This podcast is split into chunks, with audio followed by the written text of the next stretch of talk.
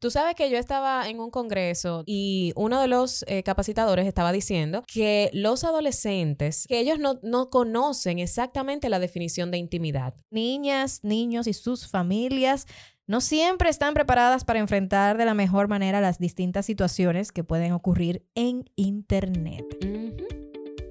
Desde lo más técnico hasta lo más simple, te aterrizamos todos los puntos de vista de una maternidad real. Yo soy Ceni Leiva, actriz, locutora, apasionada del minimalismo y madre de la pequeña Amira. Y yo soy Lynn Glass, madre de dos hermosas criaturas y eterna estudiante de la crianza con respeto. Bienvenidas a Madres Reales Podcast.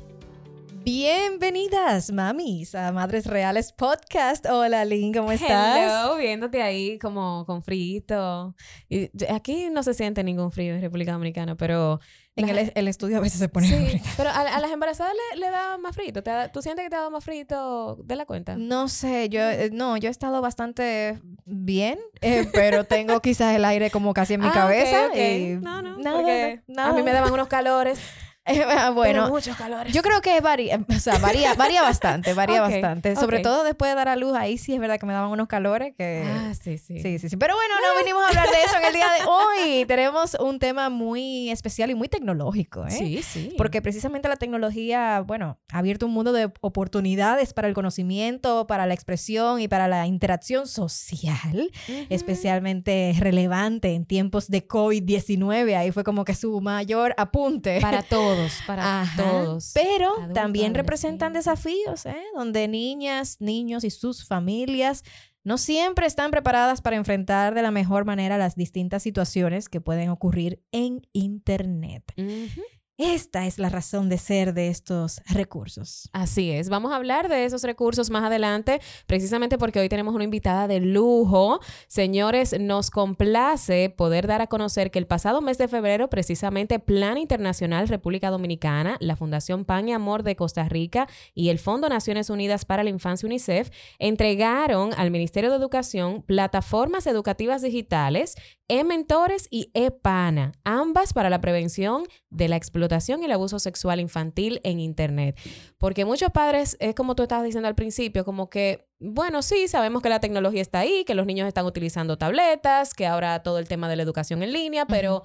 cuentan con los controles parentales, eh, sabemos cómo ponerle límites, sabemos cómo decirle, esto es para clases, esto es para ocio y, y ya no más tableta por Hay una educación previa que nosotros tenemos porque no pasamos por esa etapa. Nosotros vivimos el desarrollo de la tecnología y fuimos aprendiendo con ella, pero ahora ya está muy evolucionado, hay demasiados accesos y no estamos tan educados sobre ahora cómo ponemos los límites a los niños. Tú sabes que yo estaba en un congreso de algo de crianza y, todo esto y uno de los eh, capacitadores estaba diciendo que los adolescentes actuales, que ya no son millennials, ya son que generación Z, ¿verdad? Que, que ellos no, no conocen exactamente la definición de intimidad. Para ellos, la intimidad de su cuerpo y lo que es público como que hay una línea borrosa porque son, son ahora adolescentes que comparten fotos en bikini, fotos sin bikini, o sea... Su vida, su vida. Su vida y, no saben cuándo poner el límite. Mira, esto no, esto es eh, exclusivo para mi novio o esto es exclusivo para mí como, como persona íntegra o esto sí realmente pertenece en las redes sociales. Como que esa, esa línea se ha visto muy borrosa por toda la influencia que reciben. Y para eso, señores, hoy nos acompaña una persona muy especial con quien tendremos el desarrollo de este tema. Así es, Virginia Saiz, bienvenida, directora de Plan Internacional en República Dominicana. Ella cuenta, señores, con más de, de 15 años de labor internacional en el desarrollo de programas de cooperación e iniciativas que vinculan al sector privado. Virginia tiene diversas habilidades como la construcción de fuertes relaciones interinstitucionales y el desarrollo y medición de proyectos. Posee experiencia multilingüe en diversas áreas en Europa, el Medio Oriente, Latinoamérica y África. Señores, Virginia logró que le pusieran el color rosado, ¿verdad? Las pirámides. Ay, yo quiero que ella nos cuente sobre eso.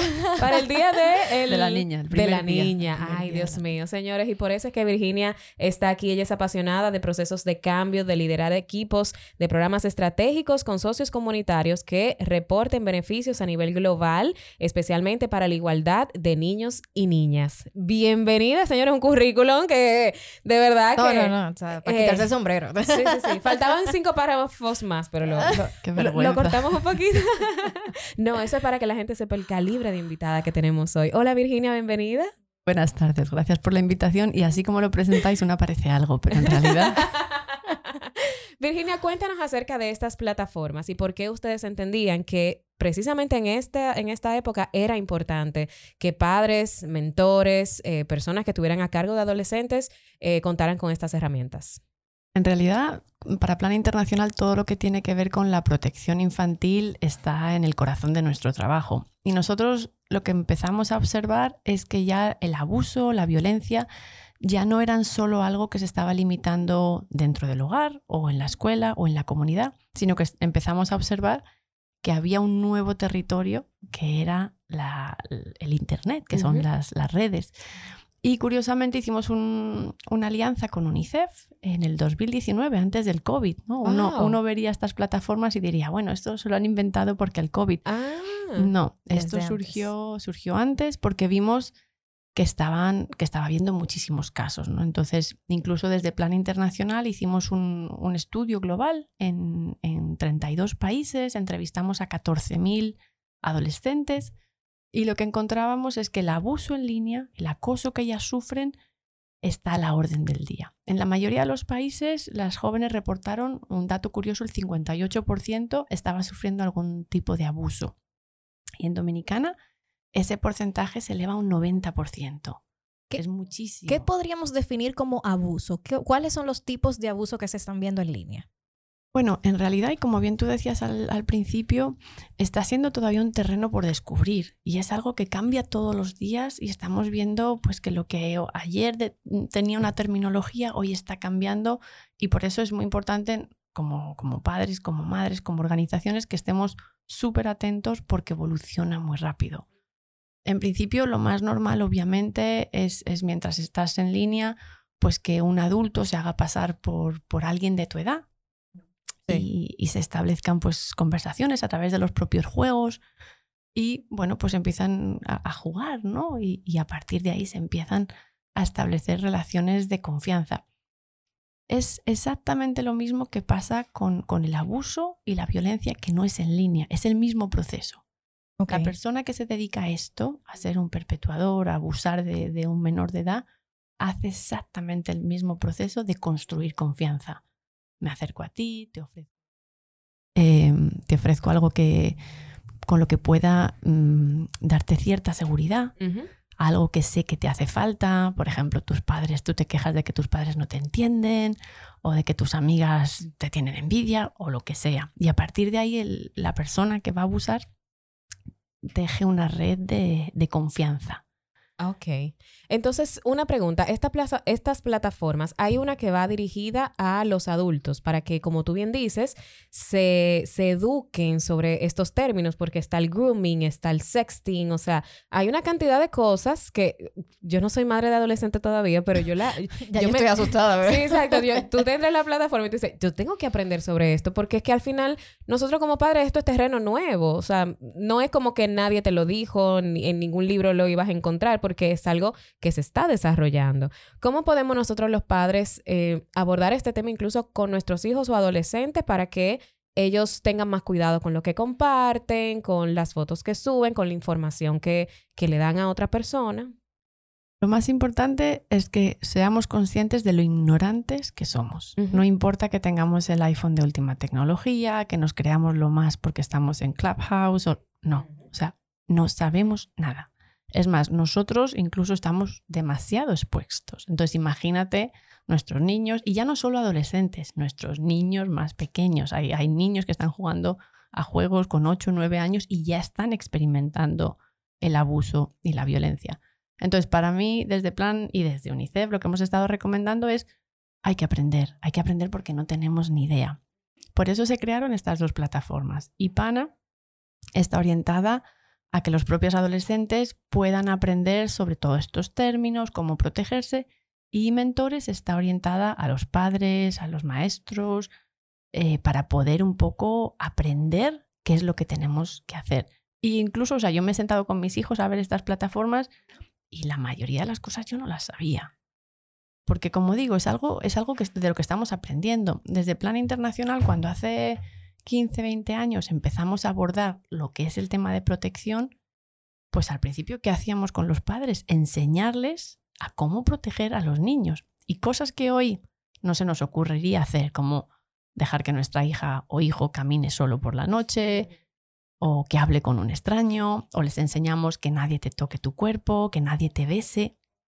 Esas son cosas que hemos ido aprendiendo y ahora ya están normalizadas en la mayoría de los casos, porque incluso todavía vemos que, bueno, lo vemos que el abuso y la violencia en Dominicana no es solo en línea, obviamente, está pasando. Entonces, incluso pues estas situaciones que digan, besa la mano al tío, y la niña que no quiere besar al tío, que sí que besa la mano al tío. O sea, les estamos diciendo lo Normalizando que, que si yo no quiero, como quiera tengo que hacerlo. Exacto, porque es un tema de respeto, ¿no? Ahí se confunde. Entonces, por eso yo insisto que es muy importante el tema de cuestionarnos y aprender. Y yo por eso recomiendo a todos que, y todas que nos sentemos a, a, ver esas plataformas y aprender. Y no que nos preocupemos tanto si sabemos lo que es el grooming, lo que es el sexting. No, porque eso va a cambiar. Hoy, hoy se llama una... no se llama de una forma, mañana no de te, otra. No, no hay que frustrarse, pero sí hay que ir dominando un poco y sobre todo manejar eh, un, un tema que a veces nos confunde. Hoy en día, con el confinamiento, cuando vemos a nuestros hijos, sobre todo adolescentes, que están en casa sentados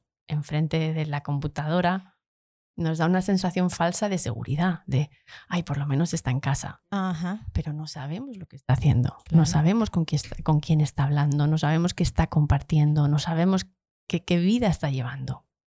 ¿Y cómo podemos mantener ese control sin que ellos se sientan controlados? Porque sobre todo a los adolescentes no les gusta sentirse controlados y que papi y mami estén vigilando todo lo que yo estoy haciendo y con uh -huh. quién yo estoy hablando y que le dé la clave del celular o lo que sea. Entonces, eh, ¿cuál sería esa forma más sana de, de poder tener el control sin que ellos se sientan controlados? Si es que esa es la forma. Claro, a, a, ver, yo soy madre de preadolescentes, ¿no? Tengo, tengo uno de 13, uno de 10 y una de 2.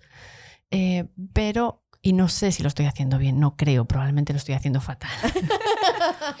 pero lo que intento es, es conversar y estar atenta a sus vidas. O sea, creo que el error es que nuestros hijos estén todo el día en una habitación cerrada. Aislados. En un, como se llama, el TV room aquí. O sea, es, tienen que ser parte. O sea, yo, por ejemplo, con mis hijos lo que intento es bueno, pues si vais a estar con las computadoras o con el celular, estar aquí en el espacio familiar. Yo quiero, de vez en, o sea, no, no estoy obsesionada con verles la pantalla, pero por ejemplo, si, si tú ves que tus hijos están en algo y de repente cuando tú te acercas tapan la pantalla o se esconden o se ponen nerviosos, eso son alertas. El problema es cuando no hay conversaciones y cuando no sabemos nada de la vida de nuestros hijos. Entonces, por eso es importante no estar de detective, pero sí generar unos espacios de, oye, ¿y a qué juegas? Pues estoy jugando a Roblox. ¿Ah, sí? ¿Y en qué consiste? Pues en tal. ¿Y, con, ¿Y quién son esos amiguitos que aparecen? Bueno, este es de la clase, este también. Y este, bueno, este no sé, este dice que es de Brasil. Fuera, se fue, se fue. O sea, hay que tener mucho cuidado. Claro. O sea, yo, por ejemplo, a mis hijos, pues intento que todas las personas que estén ahí sean gente real con la que el colegio, con primos, familias, pero no, no extraños, porque ahí es ahí donde está el peligro. Y algo que es muy clave, en el momento en el que descubrimos algo, ahí es donde hay que tomar distancia, respirar hondo, vete a Google, busca cómo manejarlo, pero no reacciones en el momento, porque la tendencia que tenemos todas y todos es a culpabilizarles. A culpabilizarlos a ellos, de que ellos recibieron ese abuso y fue culpa. O sea, fue, ellos está, lo propiciaron. Exacto. ¿Qué estás uh -huh. haciendo? ¿Por qué te pones a hacer eso? ¿Eres un niño malo? ¿Eres una niña mala? O sea, eso es lo peor. O sea, lo peor que podemos hacer es en ese momento culparlos. O sea, es retrocede, lee un poco qué tipo de preguntas, cómo lo puedes abordar y ver cómo él o ella ha llegado hasta esa situación. Y es muy importante, exacto, no, no um, aterrorizarles ante la situación porque tenemos que intentar entender quién es la otra persona. Porque si tú paras a tu hijo en ese momento en seco aparte de que le vas a hacer sentir mal, aparte de que se va a sentir sucio o sucia, no te va a dar la oportunidad de descubrir quién es esa persona que probablemente lo esté haciendo con 10 o 15 niños más. Entonces es muy importante manejarlo de forma fría y no reaccionar así súbito. Algo que me encanta de, estas plataformas es que incluso ustedes eh, integraron eh, recursos sobre la crianza respetuosa. Y eso para mí, bueno, eh, ustedes saben que yo soy abanderada de, de, este modelo de crianza, precisamente por eso que tú estás diciendo, porque al final del día, si nosotros los adultos, lamentablemente, en, en algún momento, mira, no estuvimos pendientes, no, se nos fue la guagua, se nos fue la guagua porque es algo nuevo, porque tal vez, y, y ni siquiera porque tampoco nos debemos culpabilizar a nosotros, pasó, ¿verdad? Pasó. Entonces, tampoco vamos a culpabilizarlos a ellos, vamos a ver cómo vamos a solucionar la situación en familia, cómo le vamos a acompañar en ese proceso, que seguramente el niño puede sentir o el adolescente mucha vergüenza. Tengo entendido también que a través de estas plataformas le enseñan a los adultos o, a los adolescentes cómo pueden eh, denunciar este tipo de abuso aquí en República Dominicana. Así es, es una, una de las labores más importantes que tienen las plataformas es la prevención, o sea, que aprendamos a prevenirlo, que aprendamos a detectarlo y a manejar cuando sucede y sobre todo que también sepamos cómo hacer un seguimiento a un caso legal, ¿no? Y que la mayoría de los casos no llegan a, ser penalizados porque no, no, los llevamos ¿no? ante la justicia. Y es muy importante que eso se haga, ¿no? Entonces, por ejemplo, desde Plan Internacional lo que estamos también intentando es con las propias compañías de comunicación, porque también son responsables. O sea, si Instagram, Facebook, YouTube no tiene los controles suficientes para controlar claro estos adultos que están abusando de niños y niñas, ¿quién lo va a tener? Ellos lo tienen. Igual que controlan lo que compramos, lo que votamos, a quién seguimos, pueden también tener un rol en la protección. Ahora se está hablando incluso de un Instagram Kids, como para sacar, así como está el YouTube Kids, eh, quieren sacar como un Instagram para niños, que la verdad es que, ah, bueno, hay opiniones encontradas ahí. Yo no creo que eso funcione del todo, porque al final, ¿quién crea el perfil? O sea, es un adulto que está creando el perfil de un niño, por lo tanto creo que un adulto puede hacerse pasar igualmente por un niño y tú crees que está en una plataforma segura, pero ¿cuál, es, o sea, cuál es la seguridad? Algo bueno que hizo Instagram en estos días fue que ellos ahora no permiten que un adulto le envíe un mensaje privado a un niño que el niño no siga. Por ejemplo, si yo le quiero enviar un mensaje a tu hija, por ejemplo, que tu hija es adolescente y tiene un Instagram, pero tu hija no me sigue a mí, entonces no le puedo enviar el mensaje. Sale bloqueado. O sea, si dice que es un perfil de menor de 18 años, entonces no me permite enviarle el mensaje. Lo cual, dentro de, de todo, me parece algo bien eh, lo único que es lo que tú dices, no son, no son filtros suficientes porque otra persona puede hacerse pasar por un perfil que no es y, y bueno, bueno, ahí hay algunas todo cosas. todo este tema de la protección, sea en línea o sea física, tiene muchísimo que ver con el tipo de crianza, como tú estabas diciendo. Exacto. Si yo crío a mis hijos con una cierta seguridad, una cierta autoestima y les, y les enseño a diferenciar lo correcto de lo incorrecto, ellos van a saber cómo defenderse. Claro. O sea, pero si yo soy de las que le digo, ves a tío, y a los adultos, siempre hay que hacer lo que digan los adultos, yo ya estoy fallando. Si no tengo una confianza y unas conversaciones con ellos, cuando algo pase, no me lo van a contar, porque si me lo cuentan y además reacciono como una histérica y les, castigo, no me van a contar nunca nada. Entonces, por eso es muy importante esas relaciones eh, de cómo fortalecemos su propia protección. La mejor forma de proteger a un niño y una niña es que ellos sepan cómo protegerse, porque no vamos a estar ahí todo el tiempo. Así es. Y eso es muy, muy importante. Por eso me, me, encanta que sean plataformas incluso diferentes. O sea, hay una que es súper divertida, que tiene recursos educativos así como bien para niños y adolescentes, y otro que es ya un poquito más eh, con más conocimiento de causa para que los padres pues aprendan a poner esos controles y esos límites basándose en una crianza con respeto. Lo cual cuando lo vi fue una de las cosas que más me gustó porque dije, es correcto. O sea, la violencia puede venir desde casa, pero el amor, la confianza, la seguridad también tiene que darse en el hogar, porque si no, no podemos pedirle a nuestros hijos o no podemos mandarles a un mundo que ellos ni siquiera están viviendo en su casa, que ni siquiera están viviendo con esa confianza. Entonces me parece maravilloso. ¿Cómo pueden los padres acceder a esto? Y si solamente sería para padres dominicanos, porque el, el podcast, como lo escuchan de otros países, van a decir, esto me parece muy interesante, tengo que ser dominicana para acceder. Bueno, pues ahora mismo esas plataformas eh, se desarrollaron para el Ministerio de Educación de República Dominicana. Entonces, es el ministerio el dueño. Si tú vives en República Dominicana, simplemente con escribir EPANA o IPANA y, y mentores aparecen. Si estás fuera, vas a tener que esperar un poquito, porque está el ministerio intentando, intentando conseguir las licencias para que puedan utilizarse en otros países. Yo no creo que tarde mucho, porque eso es bastante sencillo, pero al día de hoy no están disponibles. Y, y una vez que uno accede a la página, ¿cómo, o sea, ¿cómo uno accede a la información? Porque, bueno, la página no lo puede escribir en donde sea que uno se encuentre, pero de repente es que utiliza un La registro o la cédula. cédula Ujú. dominicana para poder entrar o cómo... No, tiene que, tiene que ver con, con la ubicación geográfica. Pero bueno, si tú quisieras ahora mismo verlas, eh, es bastante sencilla porque además te, da, te va pasando, es una ruta, ¿no? De, de cómo tú puedes ir trabajando con tus hijos, eh, en caso de que quieras información sobre cómo abordar una conversación o llevarlo a la ley. O sea, es, es muy sencillo. Y la al final te educación... dan un certificado. Ah, pero mira para las que son bien. así eh, bien nerds. y de verdad te- es muy, muy, muy chulo. Y La, la educación para los padres en este tema eh, se recomienda padres que tengan niños a partir de qué edad. Bueno, deberíamos educarnos desde, desde antes de tener hi- hijos, pero la, la tecnología va evolucionando tan rápido que a veces es difícil caerle atrás y con, con todas estas novedades. Bueno, mi recomendación es, es que lo veas incluso aunque no tengas hijos. Porque Buenísimo. honestamente Sí. mi sensación cuando yo lo leí dije, pero qué ignorante soy. no sé Yo pensé que me lo estaba Yo comiendo. Exacto, o sea, porque te crees ahí que eres lo más cool en las Tienes redes. dos perfiles y ya uno en Instagram, otro en Facebook, ya yo conozco de redes. Exacto. No, eh, eh, no, empezamos el podcast hablando, ustedes estaban mencionando ahí unas, no sé si son redes sociales o qué, que yo ¿El me qué? quedé como, mm, El- ok, lo de grooming. Eh, ajá, ¿qué es eso? Ah, grooming es cuando un adulto eh, se, se trata de acercar a otro niño. Ah, ok, para eso no es una red social, ok, No, ok, no, esa es la- no. ok, no, Eh, porque es el término de, de eso. De... hay algo de house no sé qué. Ah, No, el- Clubhouse, sí. el eso es una red. Clubhouse, eso sí es una red social. Sí, sí, esa es la más nueva. Por Y eso, es yo me, las do- yo me las Ay, doy de señora, cool, no, me las doy es de cool y lo menciono. Pero es muy, eh, Clubhouse es, es muy chula. Esa es como, Qué ignorante. como que Ya estás en una conversación como de, de audio entre amigos, como que estás en un Zoom, pero solamente de audio. Entonces, Cada quien tiene turnos para hablar, se dan conferencias. Es, es muy chula, ti te gustaría mucho. Ajá, ok.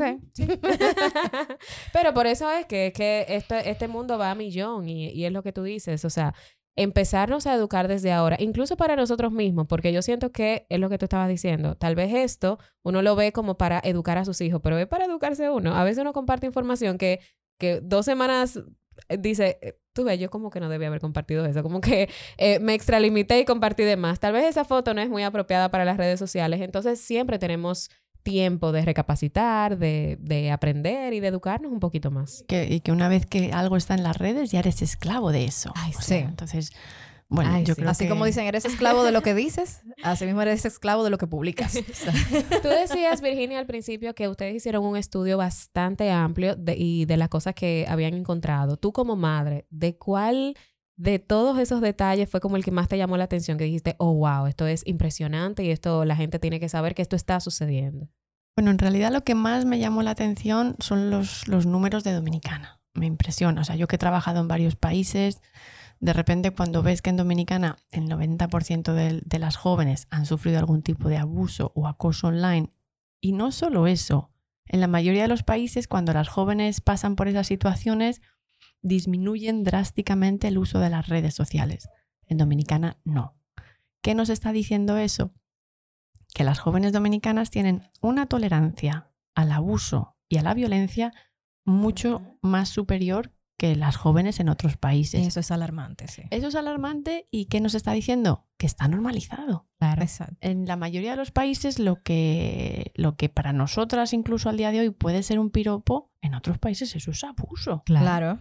Entonces, todavía hay mucho trabajo por hacer porque sigue estando muy normalizado hasta el abuso de la calle. O sea, todavía estamos, entramos en estas discusiones, no, si es que a mí en realidad me gusta que me digan cosas por la calle. Mm, Ya, pero, pero es abuso. O sea, de- Claro, yo no tengo por qué estar caminando por ahí y sentirme que yo no puedo ni caminar bien porque me están diciendo 20 mil dichos. Exacto. Entonces, eso, ese nivel de tolerancia que las, las jóvenes dominicanas tienen hacia eso es realmente preocupante y nos da a entender que hay muchísimo por hacer todavía para, para acabar con esa normalización, ¿no? Y que empiecen a entender lo que es abuso, lo que es un piropo, lo que es. O sea, porque hay mucho que está sucediendo. Entiendo Y- que una cosa lleva a la otra, eh, pero eh, me parece que el programa se está centrando sobre todo en el tema del abuso eh, sexual o psicológico sexual. Pero, eh, por ejemplo, hay algo que a mí siempre me ha preocupado, lo veo más frecuente, quizá no es el mismo porcentaje, pero eh, ese abuso psicológico de sobre todo los jóvenes de edad temprana, eh, preadolescentes, que buscan constantemente esa aprobación y, y cómo re- reciben, eh, bueno, eh, si me gusta o no me gusta, los comentarios, cómo lastiman, o sea, ese bullying en internet que, que les afecta y que se sienten rechazados o los puede llevar incluso hasta una depresión, o sea, Claro. es los niveles de depresión aumentaron con, con el internet, con el uso, el mal uso de las redes sociales. Entonces, ese tema también va vinculado El con... autoestima, el autoestima con los likes y, Sí. y que si me dieron 15 likes eh, versus a mi amiga que le dieron 400, entonces eso es que yo te, soy te más cambia fea, incluso yo la- soy- las acciones. Lo que tú Claro. estás haciendo lo haces por aprobación de Ujú. los demás, no porque realmente... Te voy a tú- enseñar más piel. Claro, Por si- ejemplo. Si vemos estas situaciones, en realidad lo que provoca esa, ese, esa búsqueda de aprobación de un adolescente es lo mismo que provoca cuando van por la calle caminando y, y se ponen ropa sexy y apretada para que un hombre o alguien les diga algo. Es, el, es lo mismo. Son, estamos en sociedades ahora mismo donde las adolescentes, las jóvenes, son vistas como objetos.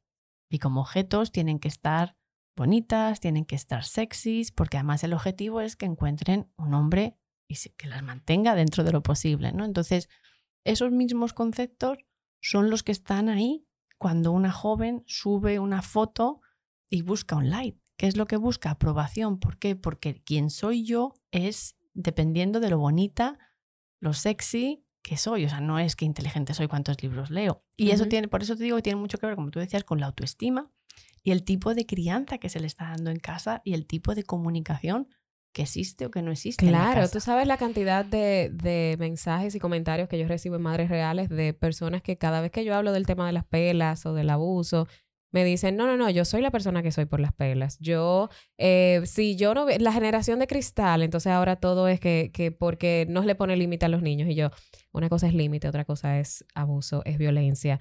La, la disciplina no es violencia, no es sinónimo. Entonces, todos esos patrones, todos esos paradigmas sociales, históricos, porque también tiene mucho que ver con la historia dominicana y latinoamericana, todo eso está tan normalizado que entonces esa niñez, esa infancia pasa a la preadolescencia, a la adolescencia y seguimos con esos patrones. Seguimos con eh, el, el hombre que queremos que medio nos someta, porque entonces eso quiere decir que me ama, que si me da un- una nalgadita, entonces eso quiere decir que yo le gusto. O sea, están tan normalizadas algunas cosas de que, por ejemplo, todavía aquí, bueno, ya tú eres más dominicana que dominicana, pero por ejemplo, hay muchas madres que le dicen, ay, si él te dio al amiguito en el colegio, ay, eso es porque tú le gustas. Y yo me quedo, ¿cómo tú le dices eso a una niña? O sea, Eso es que le tú le eh, estás diciendo que el amor es dolor, que el amor es una... está eh, enamoradito. ¿Cómo? Ay, que él está enamoradito de ti. Y yo, no, no, ese no es el mensaje. El metamensaje que tú le quieres enviar es una flor, es que te trata con cariño. Eso es el amor. ¿Cómo tú le dices que el amor es... No. Entonces tenemos que cambiar, tenemos que Y cambiar. precisamente en estos días estamos lanzando un estudio que se llama Yo me crié así, que va hacia eso, ¿no? Estamos Ajá. hablando del tipo de crianza. Y aunque ahora estamos hablando de- del abuso online, y por ejemplo desde Plan, que trabajamos mucho el tema de matrimonio, el tema de embarazo, si a mí me dijeran, Virginia, elige algo en lo que quisieras concentrarte en este país, sería la crianza. Sí, sí. Porque, la base bueno, de todo. porque bueno, yo, todo, yo claro. tengo hijos que se están criando aquí, su papá es dominicano y, y veo, o sea, el trabajo que hay que hacer Claro. para romper los estereotipos. Porque si yo no intervengo o si no intervenimos como madres, al final le van a preguntar, ¿y tú cuántas novias tienes? Pero ¿por qué tienes que tener varias novias? O sea, no tienes que tener novia primero. En el caso de que quisieras a una amiguita que te gusta, una, elige una. Exacto. Porque si desde el inicio, desde que son pequeños, les estamos tolerando y les estamos motivando a que está bien tener más Y de... a qué hombres tener muchas, porque tú nunca le dirías a una, a una niña, o bueno, yo espero que nadie le diga, ¿y cuántos noviecitos tú tienes? O sea, es como que la masculinidad viene por la cantidad de, de muchachitas. El machismo es parte de la cultura de, de Latinoamérica, porque no solamente el dominicano. Sí, tenemos, tenemos que cambiar, tenemos que educarnos mejor como padres, tenemos también que romper con muchos patrones que, bueno, en estos días yo, yo estaba poniendo, puse en Madres Reales de que las frases de las madres dominicanas y muchas personas se rieron. Y sí, yo quiero que dé risa, pero al mismo tiempo es, ¿y tú quieres seguir diciéndole eso a tu hijo? ¿Tú quieres decir diciéndole que e- bajo mi techo aquí no se habla, aquí no se opina, aquí usted no tiene voz ni voto, usted no se gobierna? O sea, ¿vamos a seguir con, esos, con esas frases tan anticuadas? ¿O tú quieres un hogar donde haya armonía, donde tu hijo se comunique contigo? Entonces después son los adolescentes que no te cuentan nada, que no quieren estar contigo, no se quieren ni sentar a ver una película con sus padres. Ay, mi adolescente no me quiere. Ay, mi adolescente no comparte tiempo conmigo. Y los adolescentes de ahora. No, son los padres de ahora. Son Exacto. los padres de ahora que tienen que cambiar la visión. Son los padres de ahora que tienen que cambiar esa, esa visión de, de, de la familia para que entonces todo cambie. Cambiando nosotros primero. Y a Yo, nivel, al igual que tú, ese, ese es mi pasión. Eso es lo que... por lo que yo quisiera que Bueno, el pero, yo- legado... pero yo creo que un una de las la cosas que, que, que vosotros hacéis, y creo que es muy importante, es llamar a las cosas por su nombre, ¿no? Y hablarlo con valentía. Y tampoco dar la imagen, o sea, de, de la perfección. O sea, Claro. Porque yo soy la directora de una organización que trabaja por los derechos de la niñez y a veces me pongo histérica. Claro. Somos humanos. Claro, y a- gritamos, y a humanos. veces, y a veces grito claro. y, y creo que es importante que, que estas cosas se hablen porque, o sea, ni tenemos un manual de cómo hacerlo mejor y aunque tengamos muchísima información, estamos cansadas, venimos del trabajo, de mucho estrés y oye, pues sí, pues a veces te sale un grito que, que a veces mis hijos me dicen, mamá, pero es que tú eres la directora de plan. Ya, pero es que, sí. pero, pero es que ante todo soy humana, soy humana y estoy cansada y también Claro. me frustro y, y lo siento, ¿no? Pero yo creo que también jugar con ese, ese modelo de que no es perfecto, ¿no? Y de que hay que muchísimo que aprender, muchísimo que mejorar y que, bueno, todo lo que está pasando ahora en línea nos, nos lleva a otra dimensión que es un- incluso muchísimo más complicada que la que hemos estado manejando hasta ahora. Me encantó algo que dijiste ahorita y que, y que creo que es demasiado importante para no dejar de repetir, que es pensamos que cuando entregamos un celular a nuestros hijos, ellos están, que están al lado de nosotros, en un restaurante, en una sala de espera, en la misma casa, decimos, ah, no, no, él está entretenido, él está ahí tranquilo. Señores, darle un celular a un niño, eso es como para mí, como dejarlo en el medio de la 27. Abrirle la puerta a un mundo Claro. desconocido. Claro, eso es como dejarlo en el medio de la 27 y que él resuelva, que él coja su carrito público, que coja, o sea, que él... Y de verdad, la Porque, tecnología... señores, eso la- es un mundo, eso es una biblioteca, eso es una universidad, eso es un patio de juego, eso es lo que su hijo quiera que sea.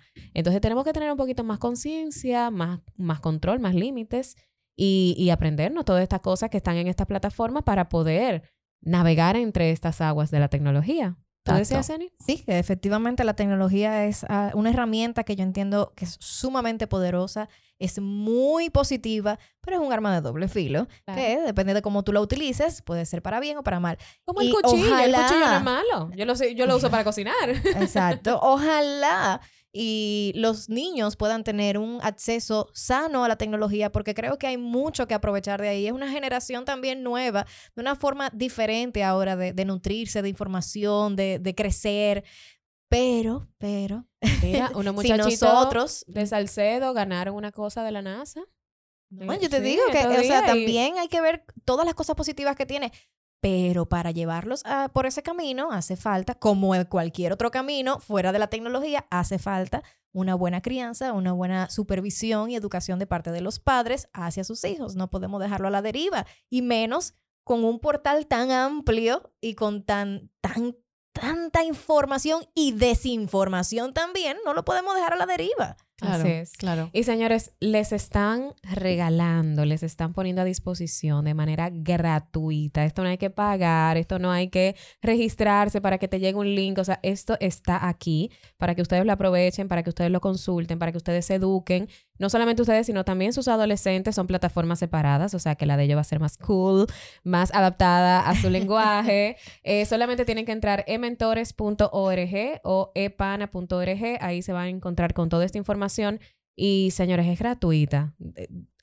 Eh, a- y, hay que recalcarlo, hay que recalcarlo. Personas detrás hicieron investigaciones, hicieron estudios para ver cuál era la información que iban a colocar aquí de manos de especialistas y de personas que... y de los propios jóvenes, porque este, se hizo un trabajo muy, muy fuerte con más de 400 adolescentes en República Dominicana para ver qué es lo que estaba pasando y sobre todo para ir adaptando estas páginas a, su vocabulario, a sus necesidades. Claro. Y como tú dijiste ahorita, 90%. O sea, 90% son casi todos. Son casi todos. 9 de 10. O sea, es muy probable que tal vez el hijo de, alguien que esté escuchando le haya pasado. y esa madre no lo sepa. Muy Entonces, es muy probable. pero, tampoco que se pongan paranoicos. No, no, no, no, no, no. Vamos, ¿verdad? Prevención sin temor Simplemente educándonos y ver cómo podemos ayudar a nuestros adolescentes y guiarlos también en, estas aguas tecnológicas. Virginia, muchas gracias. A vosotras, ha sido un placer compartir. Y más adelante, entonces, queremos saber más sobre el, el plan que van a lanzar ahora, el programa de A mí me criaron así. Exactamente, cuenta con eso. Cuenten con eso también para que tengan más información en Madres Reales. Y nosotras nos despedimos de este episodio de Madres Reales Podcast. Recuerden que todos los martes un episodio nuevo y que grabamos y editamos desde Spacecast Studio. Adiós, Eni. Bye.